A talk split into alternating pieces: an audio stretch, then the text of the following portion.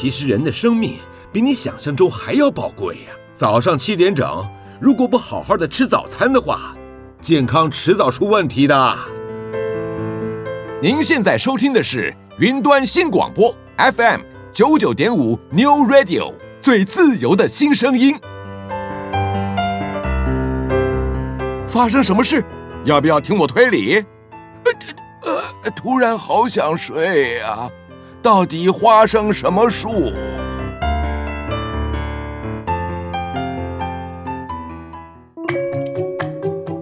爸爸，那是什么树啊？嗯，花生树吧。花生是长在树上的吗？哎，好问题。那我们看看到底花生什么树？各位听众朋友，大家早安。很高兴又在礼拜天的早上和大家在空中相会。您现在所收听的是云端新广播电台最自由的声音 FM 九九点五。您现在所收听的节目是《花生什么树》，我是主持人丁丁，我是布丁。布丁早安，早安，爸。什么叫碳费？碳费哦，嗯，呃，碳费其实就是国家向特定的行业。收取的一种费用，它有点像是嗯税吧，但是它不是用税的名义，而是用另外一种行政的命令，叫做就是用一种费用。那为什么会产生这个碳费呢？就是因为每个公司行号哦，它所生产出来的东西都会呃产生一种东西叫碳足迹，你有听过吗？没有听过哎。好，那。这个碳足迹这个概念哈，其实就是因为我们地球不是不断的暖化吗？嗯，对，所以我们这个世界产所产生出来的这个二氧化碳还有硫化物，造成气候暖化嘛，对不对？嗯，所以呃，在欧盟呢，他们就定定了一个标准，就是每一个产品，他们都会定出标准，说生产这个产品会产生多少的碳足迹。那主要呢，就是看它耗费的能源。比方说，生产的时候需要电力，对不对？嗯。还有就是在运输的时候需要交通嘛。好，那这两项东西呢，就会呃产生大量的碳足迹。嗯。那欧盟呢，他们就制定了一个方法，就是每一间公司它都有规定的碳足迹的限额，超过限额呢，你就要去跟碳足迹比较少的公司去买它的这个碳的限额。好，那超过的话，你就要缴这种超额的税。哦，所以。在欧盟这个国的的区域里面呢，所有你要跟欧盟做生意的公司，你都要去申报你公司的碳足迹。那欧盟呢，他们也有认证的几个机构，呃，去核呃稽核这些公司有没有诚实的申报。如果没有的话，会被处以非常重的呃惩罚，比方说他就可能不能做生意，或者是要。出一笔很高的费用，那这样子的好处呢，是让很多制造的公司，他想办法去节约能源嘛，嗯、哦，那降低自己碳足迹，然后也间接的鼓励这些原本碳足迹就比较低的公司，为什么呢？因为碳足迹高的公司，它可以去跟这种碳足迹生产比较低的公司去买他们的额度。嗯，哦，所以有些公司它不但是它本业可以赚钱，那因为它的节能，所以它也可以有一个额外的收入。这样，哦，那在这样子一个制度下面呢，就会产生了一种碳的呃权利的买卖。那衍生过衍生出来呢，它就也变成一种类似货币的情情况这样子。所以每间公司它都会按照他们的生产的制程还有交易的方式去减低自己的碳足迹。那我们台湾呢，因为一直没有在这个协议里面，所以我们也没有去标示出来。但是如果台湾的公司它是有跟欧洲做生意的，它就会标。哦，那台湾政府呢，因为上个礼拜是国际地球日嘛，世界地球日，所以这个话题呢又被拿出来讨论，就是我们台湾是不是也要征碳费，对不对？嗯。那这个碳费在台湾，呃，有一个东西，我觉得你可以稍微的比较一下，有一个东西叫国民健康捐，你有听过吗？没有听过哎，好，因为你没有缴过，对不对？我爸爸也不用缴，为什么？因为这个国民健康捐，它是针对一种特殊的产品去磕的。哦，我刚刚说这个碳费，它不是每个人都会缴，对不对？嗯，只有生产某些生产的大公司才会需要缴这个碳费嘛，对不对？嗯，那国民健康捐是针对什么样的产品，你知道吗？药物吗？哦，不是，国民健康捐是针对烟。烟啊，对烟酒类。对，就是 Seven Eleven 啊，便利超商，你看到那一一面墙上面的那个烟，嗯，哦，那就是针对烟去做科科这个健康卷，它不是一个税，但是每一包烟上面它都会加上去这个费用，这样子。哦，那碳足迹也是一样，我们的碳费也是类似这样子一个概念。那台湾征收碳费现在正在一个起步的阶段，目前还没有完整的配套措施或公布正确的金额哦。那有人说是一百，有人说是三百，我觉得三百会比较正常啊，因为这个三百块钱是等于十美金嘛哈。那十美金其实跟国外很多国家比起来已经是非常非常的低，你知道欧洲有些国家是一百多块美金，每吨的碳排放是一百多块美金。那那邻近的国家是韩国、新加坡，他们也都非常高，他们的也都是大概三十块以上，也就是一千块。哦，那我们等于是只有他们的三分之一。好，那我们就以三百块而言的话，哈，你知道三百块而言，我们收的碳费每年可以为国库增加多少钱吗？一百万。啊，这才多一点好不好？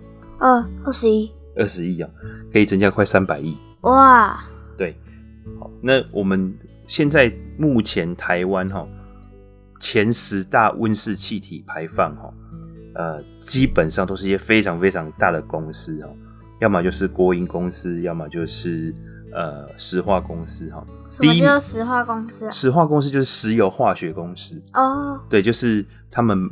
从国外买进原油，然后提炼出来，我们每天都要使用的汽油，对不对？嗯。还有这些化学用品，像是塑胶类的东西啊，或者是衍生的这些呃化工产品。我还以为是那个那种把什么东西石化的公司。哦，那是魔法公司吧？还去去武器走嘞。好，那第一名最大的是台塑石化。哦，那第二名呢是国营企业中国钢铁。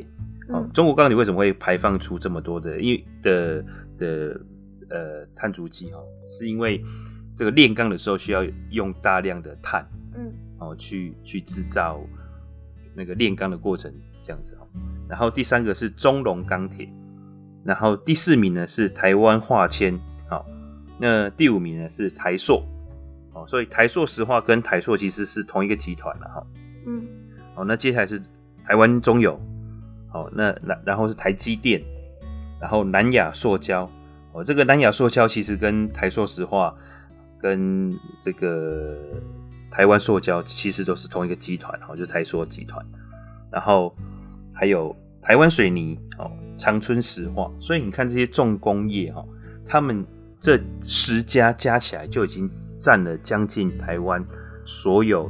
企业加起来的总排放量的百分之四十左右。我发现它里面都有什么石化啊、钢铁啊，对，什么油啊，对，电啊这些，这些都是重工业哦。那他们加起来就是大概占了百分之四十台湾的总排放量。所以他们呃，如果以十块钱美金来讲的话，他们大概缴一缴会让台湾的这个预算多了三百亿哦。那这个三百亿是什么概念呢？我们目前台湾。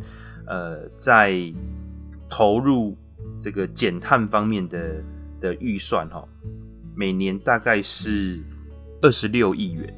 那这二十六亿元里面呢，政府大概只出了四点五亿，其他的二十几亿都是企业出的。嗯，哦，那以现在的这样子一个标准来看，企业住的明显是过低嘛。嗯，好，所以我们就是用收取碳费这样的方式，哦，增加这样子的裁员。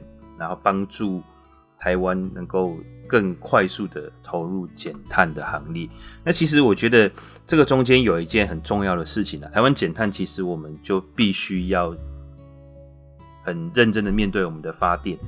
因为台湾的发电其实都是火力发电，最大宗的还是火力发电。嗯，哦，那火力发电以外有没有其他替代的方式？目前看到可能就是天然气，可是天然气就有我们之前讲到这个藻礁的问题，对不对？对啊。好，就是这个接收站到底会不会影响我们的环境？哦，然后呢，再来就是核能到底是不是选项？嗯，哦，那这些在台湾都没有办法很。很彻底、公开的去去评估、去辩论的原因，是因为我们这中间掺杂了很多政治问题，哈，好，所以这个这个部分，我觉得也是我们台湾还是要有一段要努力的空间，哈，真的去去好好的看这些看待这个事情，哈，然后把我们的供电，然后把我们的整个环境的评估、土地的永续发展，都做一个整体性的的讨论，哈。那为什么碳费定的太低会成为国际笑话？好，这个就是我刚刚讲的，像我们台湾目前定的费率，其实呃有就是传说中可能是从四美金到十美金嘛，哈，那四美金大概就是百来块，一百多块钱，哦，那十美金现在以现在国际的货币的价格来讲，哦，也不到三百块，对不对？那可是我们。跟其他的国家比起来，比方说我们讲说这个欧洲，欧洲他们的动不动就是上百元，嗯，好，然后呃韩国三十几，好，那新加坡也很高，好，那呃更不用讲说像是北欧的这种一百耶，一百以上的都非常多哈，所以呃以台湾这样的收费而言的话，他们会觉得对于企业过度的宽松了。以至于没有呃任何的吓阻作用，或者是不会提供他们要减碳的动因。为什么？哈，你看哈，我刚刚讲说台塑石化，他们使用的这些呃碳碳排放所造成的外部成本哈，是一千八百二十五亿，一千八百二十五亿，这是我们第一名哈。那可是如果以我们刚刚讲三百块来估算的话，碳费是多少？是八十三亿而已。那如果是用呃最低的，我们刚刚讲四块钱美金来讲的话，那才二十几亿。所以它在使用成本上面，一千八百二十五亿里面只花两亿多去呃付这个费用，跟对他来讲根本不痛不痒，嗯，他就没有什么感觉嘛。可是如果你把它提高成，比方说我们用韩国的标准来讲，三十。三十多块钱美金，我们就算三十块美金好了，对不对？嗯，三十块美金的话呢，两百五十亿哦，那就有感觉了哈、哦。就是一千八百二十五亿比两百五十亿，哇，那就他就知道说，哎，这笔钱，呃，他如果不去降低他的碳排放量的话，呃，其实会造成它的这个成本升高蛮多的哦。你想想看，以第一名的台塑石化而言哈，它马上就增加了超过百分之十的。的这个能源成本，嗯，哦，那对他来讲，你知道企业它的成本差个百分之三、百分之五就差非常多了，一下差百分之十，会不会很可怕？嗯，会嘛，哦，所以这个就会让他很积极的想要改变他的这个碳足迹的结构嘛。好，那目前全全世界进行的最好的区域就是欧盟，所以。以台湾来讲，台湾很多跟欧洲做生意的企业，其实他们都已经很熟悉这样的标准，而且他们在本身企业的呃揭露里面也会揭露出来他们的碳足迹，所以台湾要去收这个碳费，老实讲也没有那么难哦。那你会不会想说，哎，那这个这个都靠企业自己去去定定他们的碳足迹，我们要怎么收费？哈，其实我刚刚讲过，欧盟它有。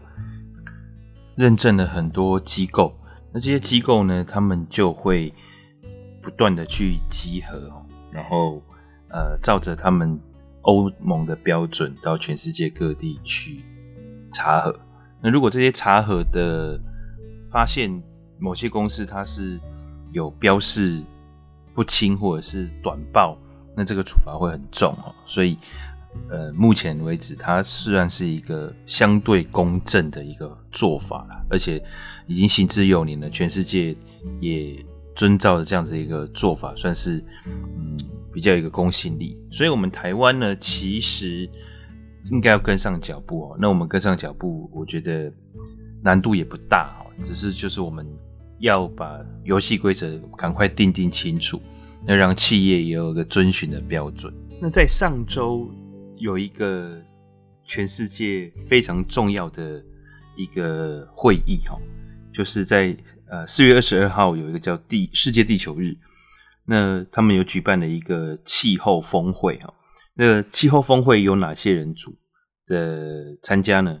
主要就是这些全世界先进国家的领袖，像你能够想得到的，美国、日本、哦、英国、中国这些很大碳排放量的国家的领袖，通通都有参加哈。那美国现在的总统拜登，他跟上一任最大的不一样，就是他非常的致力于呃这个环境的改善嘛。那他就有宣誓，就是说到了二零三零年的时候呢，呃，美国的整体的碳排放量，呃，将以二零零五年为基础哦，会减低百分之五十到五十二。那他们也重申了一个二零五零年碳中和。你还记不记得碳中和是什么？不记得了。哦，碳中和就是整体的排放量是零哦，就是零碳排的意思，就是整个国家里面它所产生出来的这些气体，温室气体是零这样子哈。那他们会到二零五零年的时候完成碳中和这件事情。那包括日本，日本也提出来的一个，他们呃要二零三零年。的时候，他们的温室气体要比二零一三年减少百分之二十六。哦，对不起，他们原本是预计要减低百分之二十六，那目前新的目标呢是要把它减低到百分之四十六。哦，那跟美国的百分之五十也是相去不远的了。哈，那像英国呢？英国他们的基基期啊，他们呃用来比较是一九九零年。哦，他们希望到二零三五年的时候。比起一九九零年能够减低百分之七十八，好，那这几个国家呢，通通都是宣誓要在二零五零年，好，也就是三三十年后完成这样子一个碳中和，就是零排放的目标。那我们刚刚讲这么多国家里面，没有讲到一个国家，你知道哪一个国家吗？中国。对，中国他们其实有参加这个会议。那中国他们的目标设的比较久一点哦，他们期期待是二零六零年，大家是二零五零嘛，对不对？中国是宣誓说二零六零年要完成碳中和。哦，那在这一次的高峰会的时候呢，他们再次重申说他们会遵守这样子的过去的宣誓，在二零六零年之前之前呢完成这件事情哈。那我觉得。美国总统拜登他们这次的会议很特别哦，是全球领袖用视讯的会议，用视讯的。对，因为疫情的关系嘛，大家出国的成本太高了，对不对？嗯。哦，所以就是用视讯的会议。那拜登呢，他这一次呃在白宫里用视讯会议对对大家说话的时候，我觉得他有一句话讲得非常好，就是以今日而言啊。不行动的代价越来越高，什么意思？你知道吗？就是如果你什么都不做的话，你未来会付出更大、更大、更大的代价。所以以现在来讲，最好的决定就是立即行动来减碳。嗯，哦，所以呃，我我觉得在疫情的冲击当下，大家慢慢的有回去醒醒思一件事情啊，就是经济的发展、环境的平衡。呃，究竟要怎么样去创造一个未来是更适合我们人类发展跟生存的哈？我觉得在这段期间，其实每个国家、每个群体都在反思这件事情。我觉得这个是好事哈。我觉得这个会呃让我们呃的地球会越来越健康。哦，因为最近不是我们常常看到火星的新闻吗？对啊，对，我觉得我们现在离去火星居住还有很长一段路要走啊。嗯，对，那我们来休息一下。如果让你用一个词来形容我，你会想到什么？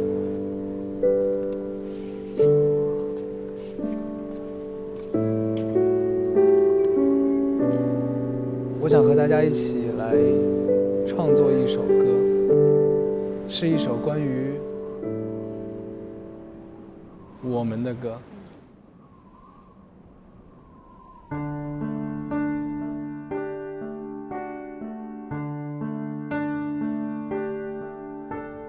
我看着爱笑却还有些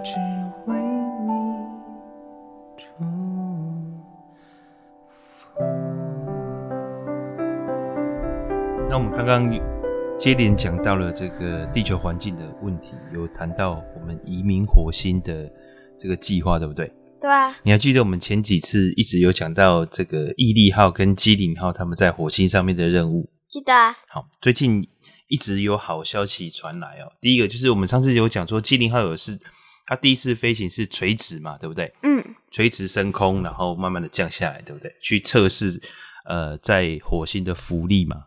哦那他们已经进行了三次飞行了，然后第三次飞行总共飞行了一百公尺。哇，对，一百公尺，它就是五十公尺飞过直线飞过去，五十公尺直线飞回来。那它这样一百公尺里面，它每秒飞行两公尺，每秒飞行两公尺，哦。对，不算非常的快，但是已经算快，已经已经在火星上这样子算是非常好的成绩了哈。所以它总共飞行了大概八十秒左右的时间，它是在离地五公尺的高度上这样子飞行哈。那这样子的一个飞行的状况，比起原本飞行团队所预计的来的好很多，所以他们也开始在研究能不能再延长机灵号他们飞行的呃时间，或者是研究怎么样来增加它的任务哈。所以这样是应该算是一个好消息哈，就是探测的工具越来越多。你知道这个代表一件事情，就是。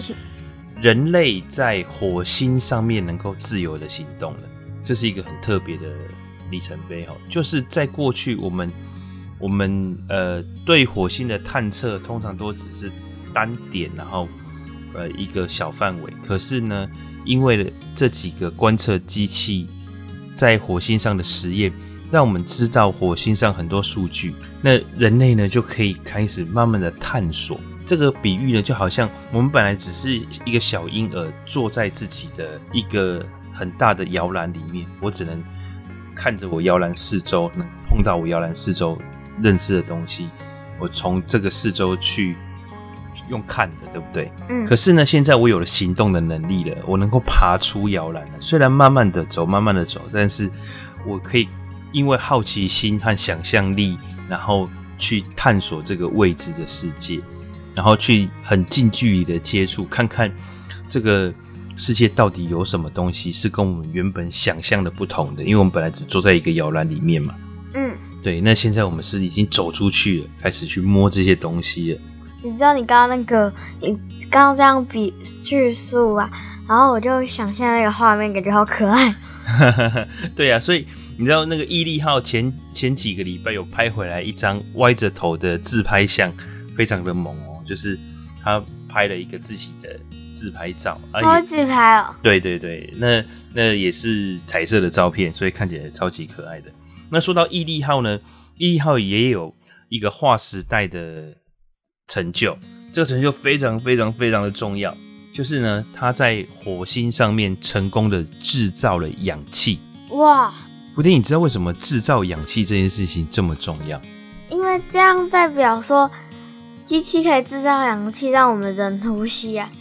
嗯嗯，对，这个事情是非常非常正确哈。就是我们在地球上绝大部分的生物都需要氧气。对，不管动物、植物都需要氧气，对不对？所以如果未来火星移民，火星的表面是布满了二氧化碳，是不适合我们生存的，对不对？可是如果能够制造氧气的话呢，就表示说，哎，我们只是时间的问题。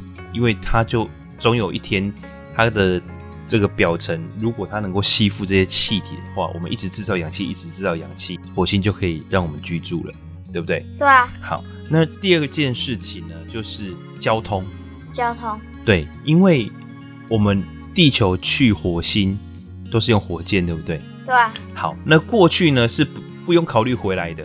因为我们都是发射无人机嘛，所以发射过去之后呢，定点着陆，他们就着陆了，他们不用再发射回回来地球嘛。对。好，那还有一种太空船呢，它是用它是不不降落的，它就是一直往前走，一直往前走，一直往前走。那这样的太空船，它是利用一种引力间的弹弓效应，就是我们每个星球。都有自己的引力，对不对？嗯。那它绕着这个星球一圈以后呢，它利用这个星球的引力的惯性和到下一个星球中间的这个引力呢，它是用这种呃像是甩石的机旋，有没有？圣经里面不是说大卫他丢那个石头就是甩石的机旋，那个就是说他这颗石头实际上丢出去，甩甩甩也丢出去，对不对？那这些遥测的太空船呢，他们就是利用这些星体间的这个引力，哈，它就会在这个星球之间转转转转转，然后到力力量够的时候呢，它就直线的飞出去。嗯，它就加一个力道，然后往某一个方向直线飞出去，到另外一个星球的时候，它再继续的打转，然后再用这样子的一个弹弓效应飞出去，这样子哈。可是呢，如果我们降落火星上面是有人的，它要再飞回来，它是不是要再起飞一次？对啊，起飞的时候是不是就要火箭升空推力的时候，你是不是看到有那个我们看到电视上或是图画上面都会转一圈？没有没有在转的嘛？它就是这种要很大的推进力，对不对？就是要用爆炸的力量把它飞上去，对不对？可是爆炸呢，它需要一个非常重要的东西——火啊。对，那怎么样生火？对啊，怎么样生火？哦，火就是一种剧烈的氧化作用。用瓦斯吗？呃，你不管用什么，但是你一定要有氧气才有办法烧起来。对啊。好，所以制造氧气呢，就是说让火箭回地球的可能性变得非常的高了，懂我意思吗？因为你在火星上面原本没有氧气，就没有办法燃烧嘛。嗯。你没有办法燃烧，你的太空船怎么回来？也对哈。对，可是现在呢，因为你有氧气了，所以可以燃烧了，所以你太空船就可以在火星上往地球飞了。了解了吗？了解了。好，所以就是从生存上面跟交通上面这两件事情都非常重要。毅力号呢，它上面有搭载了一个小小的实验室哈。这个实实验室大概有多多小呢？大概就是一个汽车的电池大小。汽车电池你知道大概有多大吗？不知道哎。大概是有一本笔记本电脑那么大吗？好，它大概是我们笔记本电脑的大小的一半，但是它是立体。笔记本电脑是薄薄的，对不对？嗯。它大概是六七台笔记型电脑加起来的高度，但是大小是一半。这样大小你大概有概念了吗？有了。哦，其实再简单讲，就是大概是五六个便当盒堆起来的高度。五六个便当盒。对，这个大小跟高度就是大概五六个便当盒堆起来。嗯，好，那在这样子一个盒子里面呢，它一个小时可以制造，呃，这这一次是制造了五公克的氧气，五公克氧气你会觉得很很少？对啊，有点少。五公克氧气，问题是你想想看，氧气五公克，氧气多轻啊！你曾经你在地球周围都是都是氧气的情况下，你有感受过氧气的重量吗？没有，没有，对不对？所以氧气这么轻的情况下，它可以至少五公克，哎，哇！对，所以这个五公克大概是多少呢？就是一个太空人哈，他十分钟的耗氧量。十分钟？就是他这一台机器如果运行一个小时，目前啊哈，它可以供太空人进行十分钟的活动，这样子哈。所以呢，呃，它的最高的产能应该是每小时十公克。爸爸，嗯，那他怎么？他氧气不是都没重量吗？他怎么知道是有公克？那氧气其实是有重量，只是氧气的重量非常非常的轻，所以你感受不到。我连拿都拿不到啊！哦，对，它，所以它它一定是把它储存起来嘛。你想想看，如果这个瓶子里面原本是空的，真空的，那我把氧气注入进去之后，慢慢慢慢注入之后，这个罐子里面的重量是不是会产生变化？嗯，对，那产生的变化就是氧气的重量啊，这样了解了吗？了解了。对，而且氧气它其实也是有三态，就是氧气它其实是会液化的，叫液化氧。那液化氧就比较容易有概念了，对不对？就是好像水是有重量的，对不对？嗯，对。可是水蒸气你就感觉不到它的重量。对啊。对，那氧气也是一样，氧气如果液化之后，它就变成像是水一样的东西，就是液体的氧氧气，那你就会比较能够理解到，啊，它的重量大概是怎么回事，对不对？嗯。好，那我们刚刚有讲到说。这个太空人大概呃十分钟的的需要量，它一个小时可以做完，对不对？那未来可以增加到呃最高的产能是可以一个小时产产生的氧气的量可以供给呃一个太空人二十分钟。那但是你你想看一个这么小小的一个盒子，它就能够有这样的效益。如果是一个建筑物这么大呢？哇！它是不是就有机会可以供给呃汽车啊？飞机啊，或者是很多人城市的运作了，对不对？嗯，好，所以这样子的一个呃成就呢是非常非常重要的。那你会你会不会想要知道它是怎么样产生氧气啊？它就是自己排出来，就是呃，我也不知道哎。好，它这个头上面是它用一个方法哦，就是把二氧化碳，二氧化碳呢，它就火星到处都是二氧化碳，对不对？嗯。好，所以呃，这个这个资源是火星上随手可得的，那它就收集二氧化碳，然后把二氧化碳分裂成两种东西。分类分裂成一氧化碳跟氧气，简单来讲就是这样。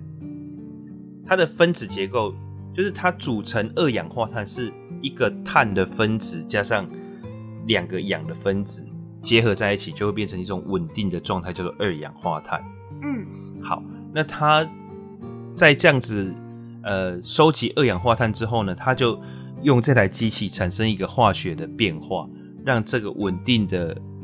分子结构拆开来，变成一个一氧化碳跟一个氧气。那氧气呢，它就把它收起来，收集起来。那一氧化碳就把它排放掉，这样子了解了吗？了解了。好，所以它就会产生了一氧化碳跟氧气。那火星表面很多二氧化碳嘛，它就不断的收集，然后不断的制造，这样子。好酷哦。对，所以它会有一个，它会有一个这个。呃，副产品就是一氧化碳啊。那其实你知道我们冬天的时候是不是常常听到有人瓦斯中毒？对啊。好，瓦斯中毒呢，就是所谓的一氧化碳中毒。所以一氧化碳对呃我们人类来讲其实是有害物质，对，相对危险的。为什么呢？因为我刚刚讲到二氧化碳是一个稳定的结构，对不对？对啊。好，它就是两个氧气的分氧分子加上一个碳分子。可是你把一个氧分子拿走了之后呢，它这个结构它就会不断的再去寻找另外一个氧分子，要把它变成稳定，了解吗？了解。好，所以一氧化碳它要在环境中寻找氧分子的时候，它如果我们吸进去，把一氧化碳吸进去我们体内，它是不是会在我们体内不断的去寻找氧分子？对啊。所以我们呼吸呼吸进来的氧气都被它抢走了，我们就会怎么样？死掉。对，我们就会窒息嘛，对不对？嗯。对，所以，我们吸入大量的一氧化碳的时候，它在我们身体里面一直抢我们的氧气，我们就会窒息。好，所以为什么会有一氧化碳中毒？就是因为我们呃，如果在房间或在室内燃烧燃烧瓦斯啊，或者是燃烧这些碳啊，不完全的时候，它就会产生了一氧化碳。了解吗？了解。好，就是我们刚刚不是说这个二氧化碳跟一氧化碳里面都有一个碳分子嘛？嗯。可是碳分子它燃烧完全的话就会变成二氧化碳嘛？那不完全的话就变一氧化碳。嗯。那一氧化碳呢？它会想要让它自己变得稳定完全，对不对？然后所以就会吸走我们体内的那个氧气。对，它在哪里都会吸，不是只有在体内，它在空气中它也会去抢。可是，在空气中去抢跟我们没有关系嘛？因为空气中本来就有很多氧气，对不对？嗯。可是如果在我们体内抢的话，就很有关系了，就会可能会让人死掉之类的。对，所以我们不要在室内燃烧东西，或者是我们的瓦斯啊，要都有抽油烟机，就是这个理由。呃，不是，抽油烟机是要把油烟抽进去。嗯。对，瓦斯炉的火小小的，可能也还好，但是你常，因为瓦斯炉你不会一直开着，一直开着，对不对？嗯。可是你如果像是我们在洗澡的时候，有些人是把热水器放在浴室的，有些环境它是把热水器放在浴室。那个如果你是电热水器，那没有没有关系哈，因为它是用电来加热。可是如果你是用燃烧加热，是用瓦斯的话，那就会很危险哦。所以这种瓦斯型的热水器不要放在室内的原因就是这样。嗯，好的。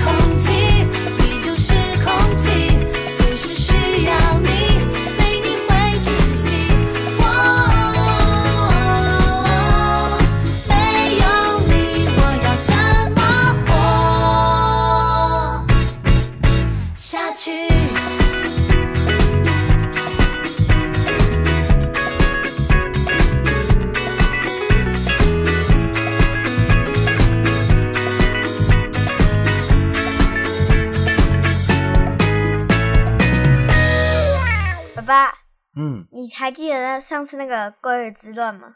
鲑鱼之乱记得啊，一堆人改名字去吃寿司嘛。高雄市观光局也出招了。哦，高雄市观光局怎么样？他就是说，如果姓名里同时有高雄两二个两个字，就可以去住宿，就免费提供住宿一晚。哦，真的吗？那对这样的话，应该很多人符合资格啊。爸爸就有认识名字里面有高又有熊的、啊。哇，真的吗？对呀、啊。但是他说不能改名字，现在。哦，就是原本就要有，那也还好，那这样也蛮多的、啊。他们那那是所有的人都可以，只要有名字，他就招待住一晚。就高雄两个字同时有的就可以有。哦，那这样的话很少吧？我觉得蛮多的吧？他没有限制名额吗？一百名以内。哦，对嘛，要不然如果每个都有的话，高雄市政府估计很快就要倒闭啦。嗯，哦，这个这个最近好好像蛮多人都。啊，好像蛮多公司都喜欢用用这个方式来做活动了。之前有一个活动是，呃，看你信的笔画，我觉得这蛮好玩的，就是看你的信的笔画，然后你信的笔画越多画的话，呃，餐厅就会请你吃越多的肉。那我们很吃亏，我和妹妹和你加起来才六画。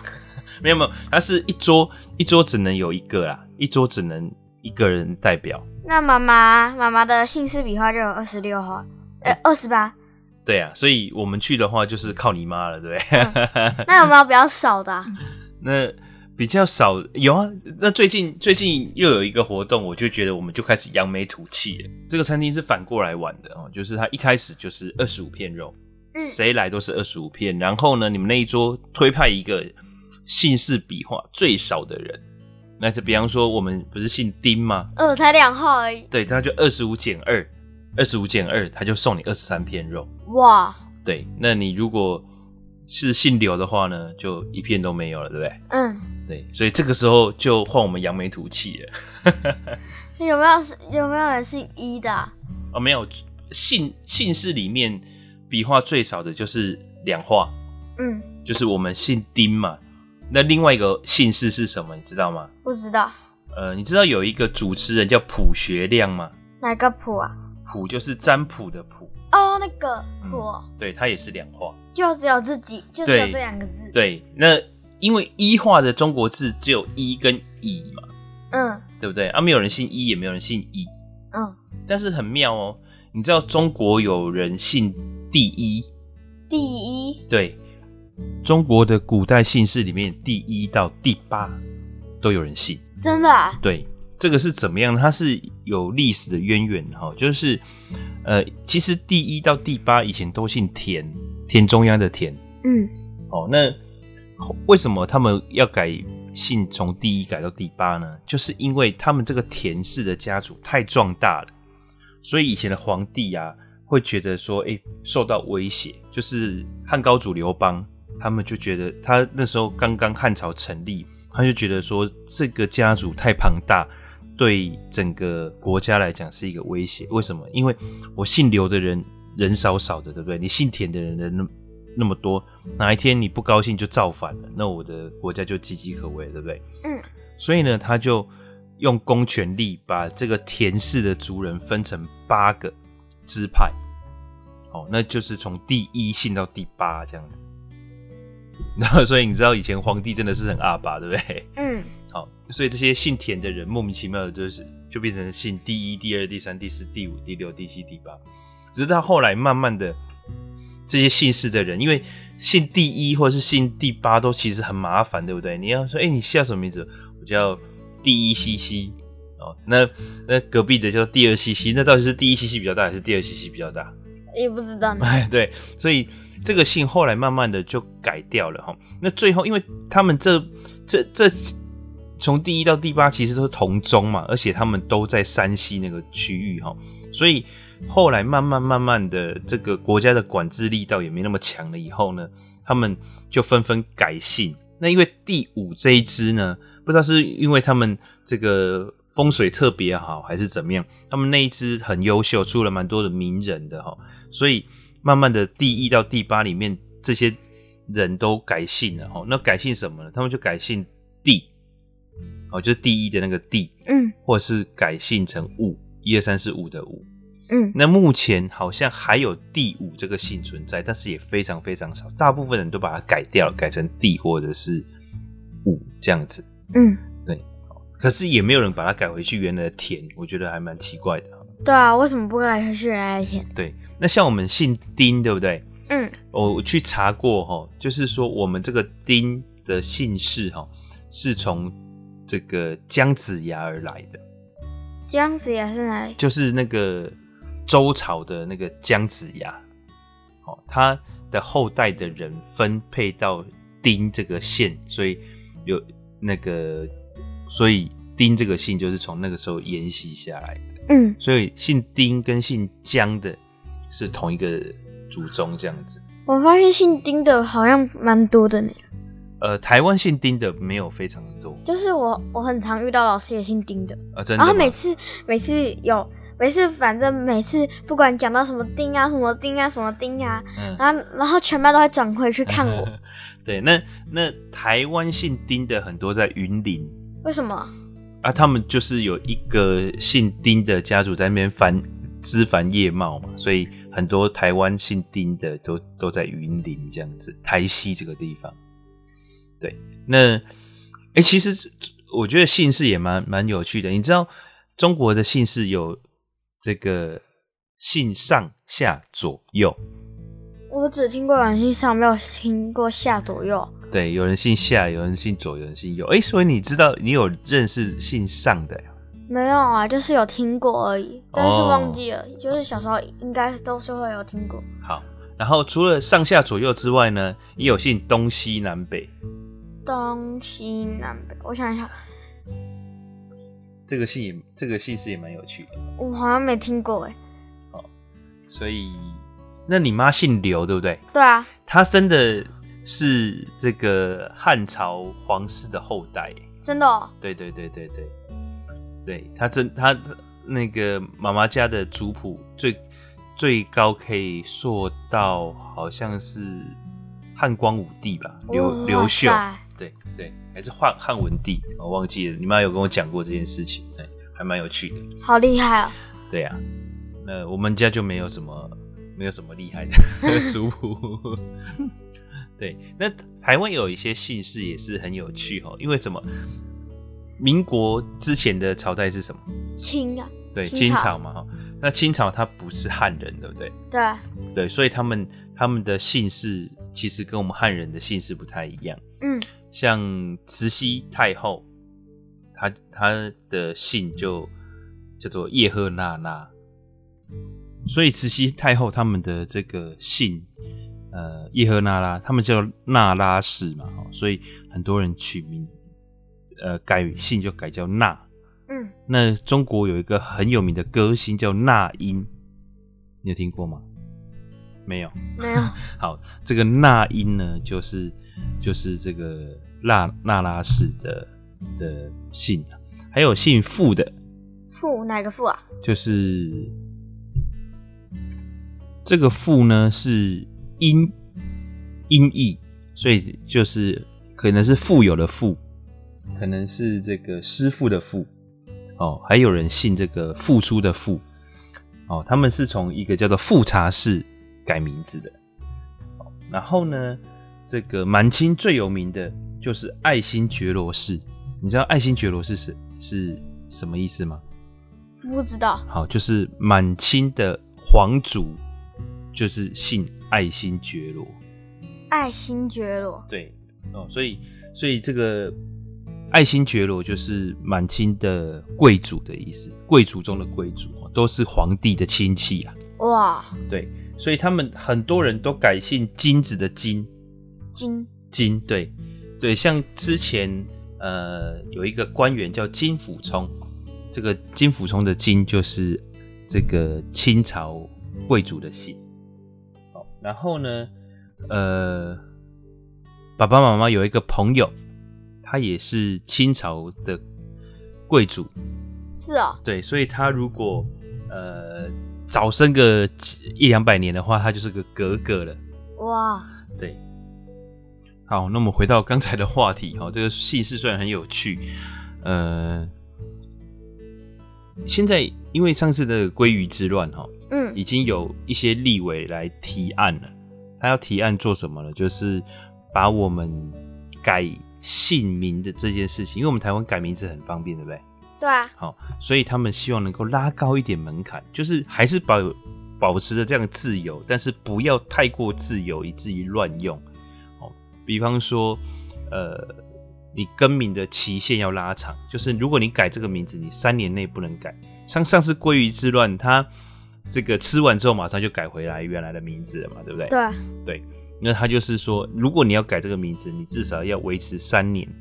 那如果维持三年，可能就没有那么多人敢干这个事情，对不对？对啊，好，好，那还有呢，就是仿效新加坡或者是美国，怎么样呢？因为新加坡呢，他们是你可以更名，但是会比较麻烦，就是你要请律师去起草一份协议，然后送交给法院。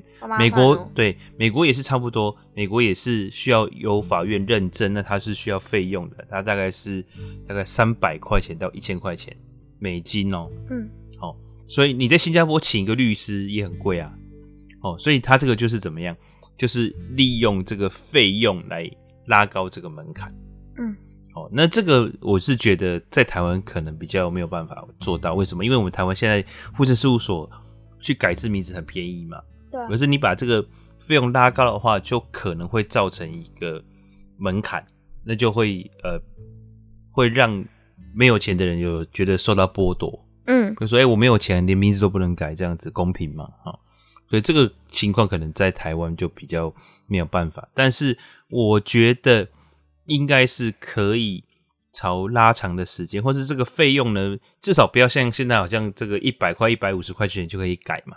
嗯你至少要把这个费用再提高一点点，哦，让让造成大家如果要改名字之前不要这么儿戏哦，好像想到就改，为了吃一顿大餐就跑去改名字，这样子是有点太夸张了。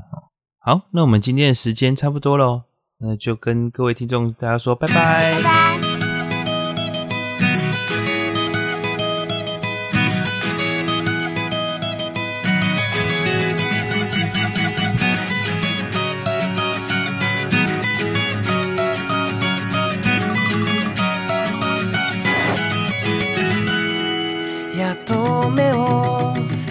したかい。それなのになぜ目も合わせやしないんだい。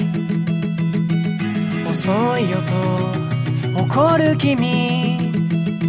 これでもやれるだけ飞ばしてきたんだよ。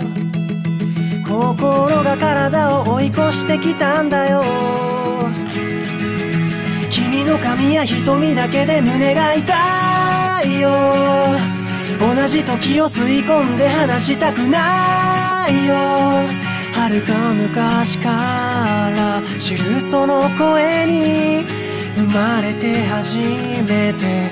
何を言えばいい君の全然前世から仆は君を探し始めたよ。その不吉祥な笑い方をめがけてやってきたんだよ。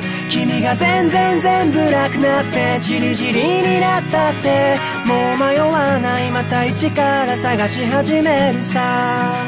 むしろゼロからまた宇宙を始めてみようか。